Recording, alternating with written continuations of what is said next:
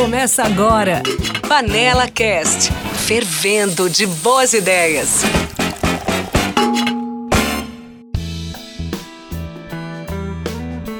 Olá! Bem-vindas e bem-vindos de volta ao Panela Cast, mais um episódio aqui da primeira temporada. Eu já me apresentei, mas eu sou Carol Falkowski e hoje a gente vai falar de um tema que eu sou suspeita, gosto muito e que tem ganhado muita importância aí nas pautas tanto das corporações quanto do ecossistema de inovação como um todo. A inovação aberta. Vamos falar de tanto dos benefícios quanto dos desafios que todo mundo do ecossistema vem enfrentando. E eu tô aqui com o André, do Future Hacker, meu parceiro. Oi, André. Olá, Carol. Prazer estar aqui novamente contigo, aqui no Panela. E ainda mais por esse tema, né? O próprio Future Hacker, na verdade, é uma, está aqui num projeto de colaboração com o Panela para apresentação desse podcast. Então, prazer duplo estar contigo aqui nessa. Boa. E a gente vai discutir um pouco como que as empresas têm buscado esses parceiros do ecossistema, parceiros externos, para cumprir e resolver desafios e trazer soluções rápidas e tecnológicas para algumas frentes do negócio. E para acompanhar a gente nesse papo, tenho a honra de convidar dois convidados. O primeiro deles, Maximiliano Carlo Manho, sócio fundador da InnoScience, foi executivo de novos negócios no setor financeiro, autor do livro Gestão da Inovação na Prática, é presidente do Comitê de Inovação da Amcham, investidor anjo de startups e escreve para publicações como MIT Sloan Management Review Brasil. É graduado e mestre em administração pela PUC Rio Grande do Sul e certificou-se em estratégia e inovação pelo MIT Sloan. Bem-vindo, Max. Obrigado, Carol. Prazer estar aqui contigo, com o André e com o Marcos, nosso outro colega aqui de debate hoje e mais contente ainda por estar fazendo parte aqui dessa iniciativa do, do Panela num tema que tanto nos apaixona. Muito bom, obrigada aí por já introduzir o nosso segundo convidado, que eu tenho a honra de chamar, Marcos Leite, gestor de programas para Deep Techs do Sebrae for Startups, graduado em computação e mestre em gestão da inovação pela Unicamp mais de 20 anos de carreira em empresas de P&D, tendo trabalhado em multinacionais e startups e se dedicado aos temas de inovação aberta e financiamento à inovação. Bem-vindo, Marcos. Obrigado, Carol. Um prazer estar aqui com você, com o André e com o Max. Estou ansioso aqui para o nosso bate-papo de hoje. Muito bom. Então, vou começar por aqui. Max, pode ser contigo? Claro, vamos embora. Max, a, a, inovação aberta, né, ela, ela se tornou uma prática popular um pouco mais conhecida a partir dos anos 2000, devido aos, aos avanços da, da tecnologia, como as redes sociais, aplicativos móveis, que passam a despertar o interesse e possibilitam também parcerias inovadoras, trazendo acesso né, a recursos, pessoas. Na tua percepção, assim, quão madura está a aplicação da inovação aberta nas grandes organizações? E eu queria ir além na minha pergunta, como é que está a maturidade da inovação aberta no Brasil, de uma forma como um todo? Legal, Carol. Assim, a generalização desse grau de maturidade ela é desafiadora, dado que a gente tem empresas e atores uh, em diferentes contextos, em diferentes graus de evolução. Eu diria que o tema nas grandes empresas é bastante disseminado enquanto visão de estratégia de inovação. Do ponto de vista do ecossistema de startups brasileiro, ele também é percebido, especialmente pelas startups de B2B que vendem para empresas, como um veículo de, de crescimento e de oportunidade de negócios. As empresas de de maior orientação tecnológica tendem a já ter um ecossistema de tecnologia à sua volta que naturalmente faz inovação aberta. Então vamos pensar assim na, nas plataformas do Google, na plataforma Android ou na plataforma da Apple, a plataforma iOS. Naturalmente há um conjunto de complementadores que que ajudam a, a entregar uma melhor oferta para os seus clientes e, e se desenvolve essa relação de inovação aberta, mas a gente percebe uma, uma difusão maior do conceito em indústrias tradicionais de diferentes segmentos. Eu diria que o nosso momento atual não é o momento da sensibilização e da difusão, é o momento da extração e da captura de valor dessas relações, tanto de parte das grandes empresas, eh, quanto de parte das startups, assim como da parte dos outros atores desses ecossistemas de empreendedorismo, como são os, os habilitadores, como o Sebrae, como os, os hubs de inovação, como eh, diferentes estruturas que, que facilitam essas relações. Então, eu, eu, no meu entendimento, o momento, especialmente nesse cenário de maior escassez de recursos, é a gente conseguir ser efetivo nessas interações. Legal, legal, Max. Bem, prazer aí. Agora o André falando aqui, prazer, Marcos e Max aqui no Panela. Marcos, essa vai para você. Eu queria saber, né, você que tem muita experiência no Sebrae, né, como é que você identifica os principais desafios da inovação aberta, tais como, né, propriedade intelectual, a governança, como mitigar esses riscos, né? E tem uma segunda questão: quais são os grandes desafios de preservar a cultura corporativa com a inovação aberta? Vamos lá, acho que tem alguns uh, grandes desafios aqui a, a, ser mencionado, tanto por parte da grande empresa quanto por parte dos desafios que, que impactam na startup. Né? É, você mencionou propriedade intelectual, esse certamente é, é dependendo do tipo de indústria que você está trabalhando, isso é certamente algo que é passível de muita negociação, né, de muito problema nessa, nessa etapa. Normalmente, a grande empresa ela tem uma estrutura jurídica muito mais robusta, muito mais forte, e pega uma startup ali de um pesquisador que está começando e a pessoa não, não entende ainda de, de, de, de aspectos jurídicos, de como dividir essa propriedade intelectual, de ter exclusividade comercial, etc. Então, esse certamente é um desafio, né, para quem é uma startup já tem uma tecnologia desenvolvida. Eu acho que tem um segundo desafio que tem muito a ver com o, ciclo de vendas, de interação de uma startup com uma grande empresa. É, às vezes você abre uma porta com uma grande empresa, o que já é difícil acontecer, né? E você aposta todas as suas fichas nessa interação, só que é uma interação que vai demorar um ano, dois anos, porque tem todo um processo ah, demorado dentro de uma grande empresa para você, desde cadastrar uma startup como um fornecedor, até ah, responder, até ter os acordos né, contratuais, etc. E muitas vezes essa porta que você ela só vai ser concretizada daqui a um tempo. Né? Eu, eu diria que do ponto de vista da startup, esses são os dois maiores desafios, né? A divisão de PI e, e o ciclo de vendas complexo.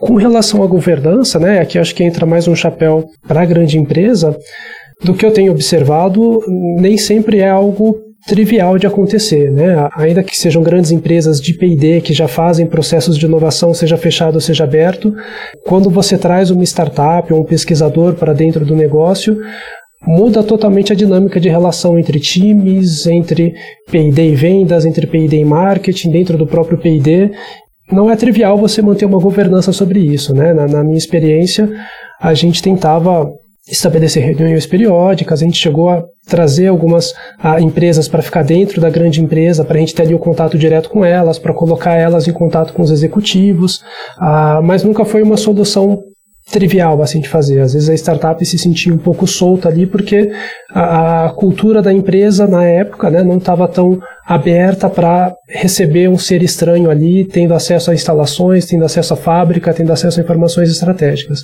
Eu acho que a governança do lado da empresa grande é um grande desafio, né? A governança barra cultura de, de inovação. Total, Marcos. Eu falei que eu sou suspeita. Para quem está chegando agora, é, o Panela é a plataforma de inovação aberta da Nestlé, né? E aí, para a gente conseguir operar, a gente já passou por todos esses desafios e temos vários, né? Alguns superados, outros ainda com, com oportunidade de melhorar, mas a gente precisou revisar todo o processo aqui, tanto de cadastro, realmente, como você comentou, de jurídico enfim, a gente já aprendeu bastante, mas tenho certeza que essa jornada ainda tem alguns capítulos, né, para a gente chegar no, no mundo ideal e com certeza faz toda a diferença no resultado final e, e, na agilidade que a gente precisa entregar, porque senão a inovação aberta passa a não, não fazer tanto sentido assim, né? E aí eu já vou pegar carona, a gente percebeu aqui quais, alguns dos desafios, é, o tema cultural também é um tema que me apaixona muito, porque é sobre pessoas e, e cada um reage de uma forma, e a gente já entendeu esses desafios do ponto de vista da corporação. Mas você, como gestor no Sebrae e com muito contato com as pequenas empresas e com a própria startup, quais são os desafios do lado do empreendedor, né, da pequena empresa para operar? Qual que é o outro ponto de vista dentro dessa relação de cocriação que precisa existir e que precisa funcionar para que a gente tenha bons resultados a partir da inovação aberta? Eu acho que o primeiro ponto é o controle da ansiedade, assim, às vezes as startups são muito afoitas, né, a velocidade da pequena e da grande é, é, é, muito diferente e as startups querem resolver tudo na hora, né, e não entendem que existe todo um ciclo de aprovação interna dentro da grande empresa que isso pode deixar o projeto mais lento. Né? Então, acho que a, a, a, primeira dica para as startups que eu diria é essa, assim, é controlar a ansiedade, que não é porque está demorando uma resposta que necessariamente o projeto está dando errado, é simplesmente a grande empresa que tem o seu próprio uh, modus operandi. Né? Tem coisas básicas, né? Se você vai uh, trabalhar com uma grande empresa, você precisa ter pessoal alocado para isso, né? Não adianta uma startup com dois fundadores, três fundadores só, sem equipe, eles não vão conseguir entregar aquilo que a grande empresa precisa, né? Então você precisa ter técnicos ali alocados para esse projeto, e essa é uma dificuldade que eu vejo muita startup reclamando, falou, pô, eu quase abri uma porta com tal empresa, eu só não consegui porque eu não tenho uma equipe dedicada para isso, né? Então, dependendo do estágio ali da startup, é, é, mais desafiador se relacionar com grande empresa por falta de pessoas, né? Porque às vezes a startup está ali começando, não está faturando ainda, não tem condições de contratar um time, né? Eu acho que se preparar financeiramente também seria uma outra, uma outra dica para startup, porque muitas vezes você vai fazer um novo desenvolvimento, você vai precisar fazer integrações de software na planta da empresa, enfim, vai precisar ser colocado recurso tanto econômico quanto, né, tanto pessoas quanto dinheiro, e você precisa estar preparado para isso, né? Hoje em dia as grandes empresas já são muito mais uh, cientes desses riscos e financiam muita parte dessas provas de conceito. Uh, existem outros instrumentos no mercado, inclusive do próprio Sebrae que financia a prova de conceito, mas como ela é uma relação complexa e longa, a startup precisa estar financeiramente preparada para esse momento também. Talvez caia um pouco no básico, né? Mas a principal dica é: se você vai se relacionar com grande empresa, você precisa ter uma estrutura condizente com esse tipo de relacionamento, né? Então você precisa ter pessoas, precisa se preparar financeiramente, precisa entender que é um processo um pouco mais demorado do que outras vendas que você faz, complementando a minha fala, para startup também nunca postar as fichas só em uma empresa, né? É claro, você abriu uma porta com uma empresa grande do setor, que bom para você, né? Continue se esforçando para manter essa porta aberta. Mas você não sabe quando que as coisas vão acontecer, quando que isso vai gerar nota fiscal de fato. Então é importante você pensar num processo de funil de vendas, é importante você ter um portfólio de clientes como plano B, C, D, E, porque você precisa ter opções, né? Então nunca apostar todas as suas fichas da sua tecnologia em uma empresa só.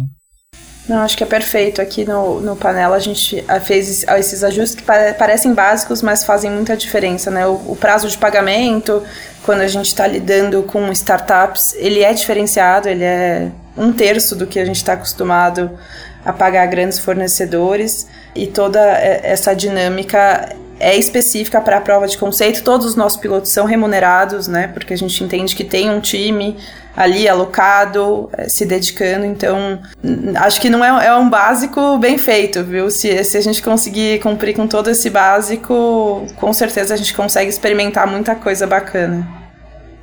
Legal, vamos lá, Max, agora uma para você, né? Então, assim, uma das grandes vantagens da inovação aberta, né, é a velocidade, né, de todo o processo para desenvolver um projeto, com redução de custo, etc. Do ponto de vista da grande empresa, quando ela deve ou não se aplicar?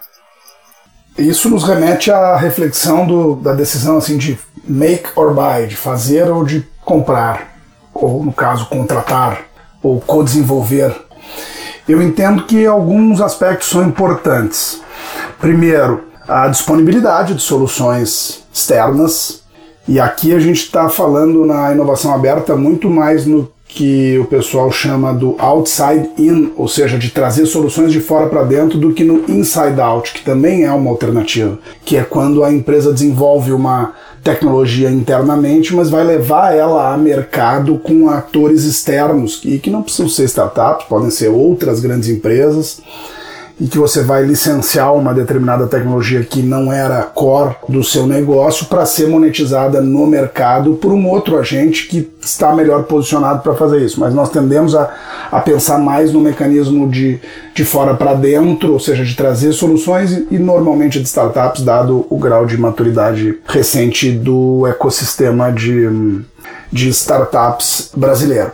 Então, o primeiro ponto é precisar ver startups no ecossistema local ou global que tenham potencial de, com uma solução pronta ou co-desenvolvida, é, endereçar o tema de negócio que a empresa está querendo endereçar. Por exemplo, um dos projetos legais do Panela era um, uma oportunidade que o time da Nestlé visualizou e que juntos encontramos uma startup que não tinha uma solução pronta para aquilo, mas tinha uma tecnologia que poderia ser aplicado naquele contexto, que tinha experiência uh, no setor, mas não tinha um produto pronto para endereçar aquilo, e aí então se discutiu a propriedade intelectual, se ela é 100% da empresa, porque a empresa está contratando o desenvolvimento sob medida, ou se ela é compartilhada em função de haver alguma espécie de aporte de parte a parte. Então eu diria que o primeiro tema é precisar ver a solução no ecossistema, ou pronta ou com potencial de. O segundo ponto, e que por vezes as áreas de tecnologia, dado que uma parcela dessas soluções são soluções tecnológicas, uma parcela relevante, a área de tecnologia olha para aquela demanda e diz: eu faço, eu, eu posso fazer. Aqui dentro, se precisar, a gente faz. Não é só sobre ter os ativos para fazer, eu penso que esse é um segundo elemento importante. Ou seja, a empresa precisa ter os capabilities para endereçar aquilo. Então ela precisa ter os conhecimentos, o capacity, ou seja, a disponibilidade de recursos para fazer aquilo, e ela precisa ter os ativos complementares para fazer aquilo virar realidade. Então esse me parece um, um segundo ponto. E o terceiro ponto está relacionado ao timing da oportunidade e o entendimento de que se o timing uh, do desenvolvimento interno uh, ele é adequado ou não para aproveitar aquela oportunidade, uh, motivo pelo qual várias vezes as áreas de tecnologia têm um backlog extenso de projetos a ser entregue e até pode fazer, mas não necessariamente uh, naquele timing. Eu vou dar um exemplo bem concreto. Nós tivemos com uma farmacêutica que teve uma ideia relacionada a aderência de tratamentos para pacientes crônicos. Uma boa parcela das pessoas que têm patologias relacionadas à hipertensão, a diabetes, a, a aspectos cardio, tomam remédios eh, praticamente todo dia. E a aderência ao medicamento, ao tratamento, ela é baixa. E isso gera tanto um impacto financeiro no negócio quanto um impacto uh, na saúde do paciente. E aí, discutindo internamente essa oportunidade com a farmacêutica, a área disse: olha, nós podemos desenvolver essa solução. Quando eles uh, começaram a fazer essa discussão, a gente mostrou o que, que tinha no, no ecossistema de startups disponível. E tinham empresas já bem maduras, com base de cliente, com modelo de negócio, com experiência de usuário validada, com mecanismo de aquisição de clientes validado adequado para o cliente, porque a, a, farmacêutica também tinha muito uma necessidade de vamos fazer o nosso aplicativo. Mas o paciente toma 20 remédios, ele não quer ter 20 aplicativos, ele quer ter uma solução efetiva. Então, se essa solução efetiva for uma solução multilaboratório, não adianta nós querer ter o nosso serviço ou o nosso meio tecnológico. Então, eu penso que esses são três uh, dos fatores que eu destacaria que fazem sentido se abrir a inovação aberta. Perfeito. E agora vou fazer uma para o Marcos, puxando um pouco dessa parte né, do mercado mais fechado, mais aberto. Então vamos pegar assim alguns exemplos bem conhecidos da inovação aberta, né, que inclui a plataforma Android do Google, Apple, né, da Apple Store, etc. Projeto Arduino, né, para prototipar de conceitos e desenvolvimento de conjunto com o open source. Agora a pergunta assim, eu não sei se é presente, é futuro, mas assim, plataformas semelhantes para outras indústrias como bens de consumo, é uma coisa possível? Olha, eu não sei se plataformas uh, nesse mesmo contexto dos exemplos que você deu. Né? Existem uh, metodologias, ferramentas que as empresas podem utilizar e tornar isso uma prática comum, né? Então você tem, sei lá, os hackathons, você tem exercícios de cocriação, a, a Fiat fez um, um, trabalho super bacana no passado também, que é um case legal de sugerir para as pessoas, para os clientes delas, para qualquer pessoa que quiser contribuir com o próximo carro, né, fazer um grande portal de ideias, e aí depois as melhores ideias ali foram peneiradas e chegaram, utilizaram várias dessas ideias para construir um carro. Então existem a, plataformas nesse sentido, assim, ferramentas que essas a, grandes empresas podem utilizar para tornar o processo de inovação aberta algo mais cotidiano e mais fácil de ser realizado. Né? É, existem também plataformas aqui no Brasil, como por exemplo a 100 Open Startups, né? que é um grande portal de inovação aberta e que você tem lá grandes empresas, você tem startups, você tem gente interagindo ali, também é uma ferramenta legal de fazer conexão entre grande empresa e startup. Né? É, aqui no Sebrae também, né, puxando um pouco a sardinha, a gente está tentando criar também outros mecanismos para fazer essa integração entre startup e empresa algo mais rotineiro. Né? É, então eu vejo muito mais como possibilidades de ter ferramentas bem consolidadas e processos bem estabelecidos para promover a inovação aberta do que uma plataforma de fato.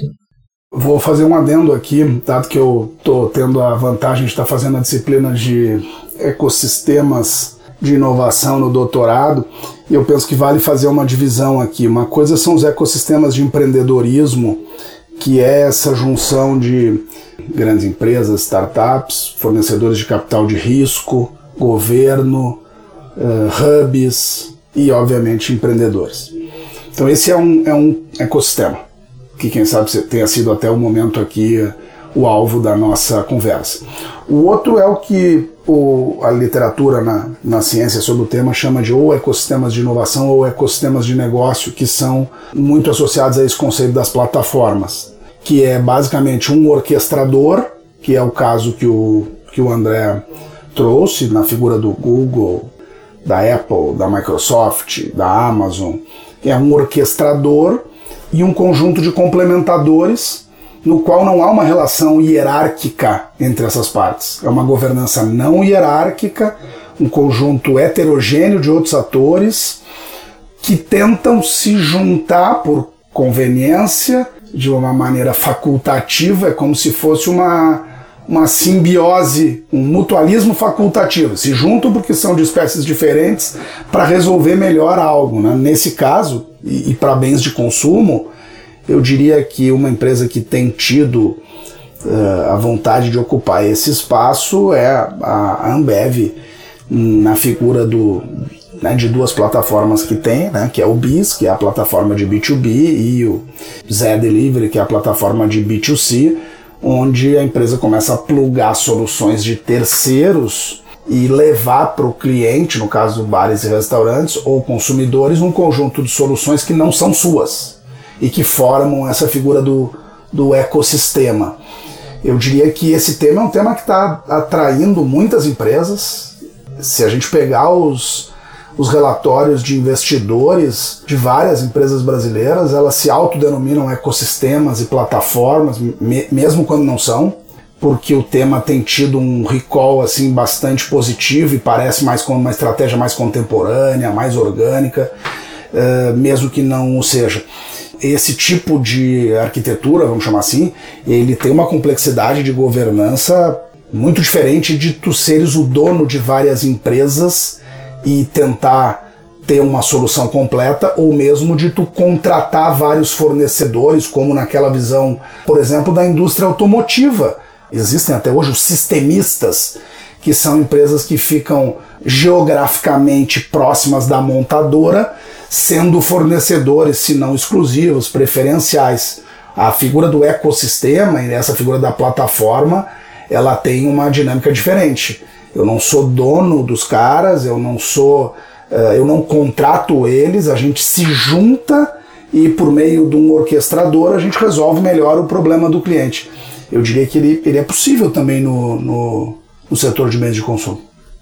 Total. É algo que a gente vem discutindo bastante, né, Max, também aqui, é, e algumas marcas já têm testado algumas coisas via panela, via inovação aberta, e acho que a tendência é só a gente testar cada vez mais para poder levar para o consumidor. E, e, o consumidor é uma peça-chave né, nessa, nessa discussão toda. Quanto mais a gente conhece a jornada desse, desse consumidor, mais a gente consegue construir um ecossistema relevante. E pensando, né, Carol, na, nas marcas, no caso específico aqui da Nestlé, né, pensando nessas marcas que são marcas icônicas, há uma oportunidade incrível de complementariedade de soluções de startups ou, ou de outras empresas em termos de serviços digitais que possam melhor resolver os problemas dos clientes, gerar novas fontes de receita e criar uma relação ainda mais intensa do que somente com o, a venda do produto. Imagina o que, que a, o KitKat pode estabelecer de, de serviço para o aniversário da minha filha que ama KitKat, que vai fazer o aniversário. Será que não tem um pacote de serviços feito por um complementador, que são mulheres que têm empreendimentos de festas em casa? E que em vez de vir com a, o desenho da Gabi ou da Pepa, vem com um pacote que é Kit Kat mais Pepa, enfim, o, né, as possibilidades são inúmeras. Vou até fazer um merchan aí no, uns episódios atrás, então quem está escutando a gente, sugiro que escute. A gente conversou com o João Ramalho aqui, né, André, gerente de inovação para o que a gente chama de confectionery, ou seja, chocolates e biscoitos, e ele contou exatamente o case de chocolatory, que é uma forma da gente ampliar o ecossistema de Kit Kat, né? Então, o Kit Kat está ali no universo da música, a gente já tem essas lojas físicas em que a gente experimenta muita coisa, então deixa o convite aí pro pessoal voltar. Se eu não me engano, dois episódios, mas procurem aí na nossa playlist. É, foi um conteúdo bem bacana. Bom, e para fechar, eu, eu não podia deixar de fazer essa pergunta para os dois. Agora eu queria ver a perspectiva de Marcos e Max em relação a dois pontos, né? O primeiro é, geralmente a gente quando fala de inovação aberta, a gente está falando sobre experimentar, né? Testar algo pequeno que obviamente pode crescer, enfim, e ter sua relevância. Mas a inovação aberta, a primeira pergunta é: a inovação aberta pode mesmo trazer crescimento? Né, a, a ponto de ser relevante para uma grande corporação? E aí a minha segunda pergunta é: o que, que vocês enxergam como tendências e próximos passos da inovação aberta aqui no Brasil? Bom, uh, respondendo à primeira parte da pergunta, então, sobre crescimento, é, é muito interessante ver alguns cases né, que, eu, que eu acompanhei, como muitas vezes a grande empresa não estava esperando aquele tipo de solução, mas uh, o contexto ali, a interação com a startup, com os pesquisadores, acabaram gerando um tipo de solução que não estava sendo imaginado pela empresa e isso abriu um novo potencial de, de, de crescimento. Né? Então, por exemplo, numa das empresas que eu trabalhei, queria-se um projeto ali de inovação aberta para ajudar na venda de um determinado equipamento médico, né? E aí foram falar com engenheiros, foram falar com uma série de, de, de especialistas técnicos, consultores, etc. E em paralelo falou falar com o time de service design, né? De todas essas interações que teve, a, a, solução que ajudou a vender mais esse equipamento médico não passou necessariamente pela engenharia, passou pela maneira como você oferece e entrega valor para os consumidores finais, né? Então, assim, de uma interação simples com uma startup, com os pesquisadores, né? Mas dentro de um processo ali de service design bem desenhado, saiu uma solução e na primeira feira aqui que foi mostrar dessa solução, as vendas aumentaram sete vezes na feira, sabe? Foi um, um número impressionante assim. E, e, acho que é um bom exemplo de como muitas vezes a inovação não precisa ser um troço super complexo, cheio de PI, cheio de engenheiro. Às vezes está muito mais nas interações e nas trocas que você tem, seja com, com os clientes finais, né? Sejam com as pessoas que estão ali oferecendo algum tipo de serviço, né? Então acho que ela pode ajudar no crescimento nesse sentido, assim, de todo o processo de inovação, né, quando você colide ideias, quando você coloca pessoas com visões diferentes, isso acaba trazendo ah, externalidades positivas, né, coisas que você não imaginava que iriam surgir, de repente surgiu e aquilo ali abriu uma veia, né, um canal de vendas, abriu um, um, um faturamento bacana de, de se ter, né. E o que eu vejo de futuro, né, e aqui tentando de novo colocar o meu chapéu de Sebrae, né, olhando para as pequenas empresas é, e resgatando um pouco da, da, da, fala do Max no começo, né, que a gente não está num momento mais de difusão, né, a gente está num, num outro momento hoje do nosso mercado de inovação aberta aqui no Brasil, eu vejo com muitos bons olhos as grandes empresas cada vez mais interessadas em estruturar programas de inovação aberta, né? Isso de fato tem aumentado bastante, tem aceleradoras que trabalham só com isso, tem né, consultorias que, que ajudam as grandes empresas a estabelecer esse canal de interação com o público externo. Eu vejo as startups, por outro lado, cada vez mais se interessando e tentando abrir porta com essas grandes empresas, né?